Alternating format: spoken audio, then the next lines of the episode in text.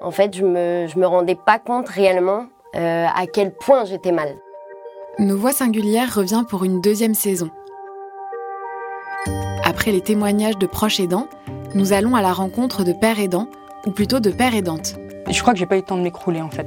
C'est vraiment me demander mais qu'est-ce que je vais faire de ma vie? En fait, on est passé de tout le monde va bien à finalement trois personnes atteintes d'une maladie rare. Vous découvrirez Sandrine, Angélique et Gwendoline. Toutes les trois sont atteintes d'une maladie rare ou d'un handicap rare et aident des patients qui, comme elles, traversent les mêmes épreuves, se posent les mêmes questions pour que tous et toutes puissent avancer avec la maladie. Je vous donne rendez-vous dans une semaine pour le premier épisode de la saison 2 de Nos Voix singulières, Les Voix des patients.